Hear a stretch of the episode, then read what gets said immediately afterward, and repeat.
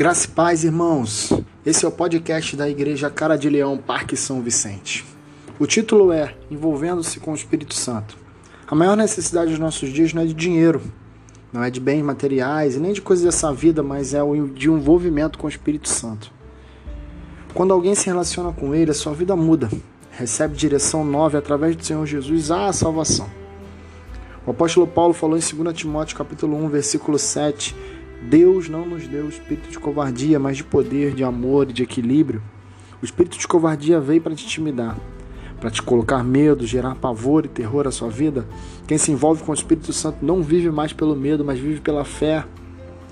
Outra coisa importante, o Espírito Santo lhe confere poder para vencer as batalhas da vida, para ganhar as almas, as vidas para Jesus.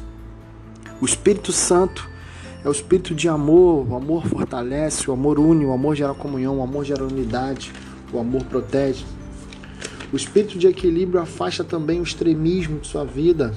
Por que eu digo isso? Porque tem muita gente que só pensa em trabalho, tem muita gente que só pensa em dinheiro, só pensa nas coisas desse mundo.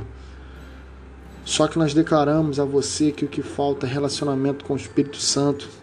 Você deve deixar as desculpas de lado, como não tenho tempo, estou cansado, não consigo orar, não consigo buscar, sou muito novo para me envolver com coisas da fé. Quero dizer para você que você precisa se envolver com Deus, na pessoa do Espírito Santo. Comece a buscá-lo nessa hora em nome de Jesus.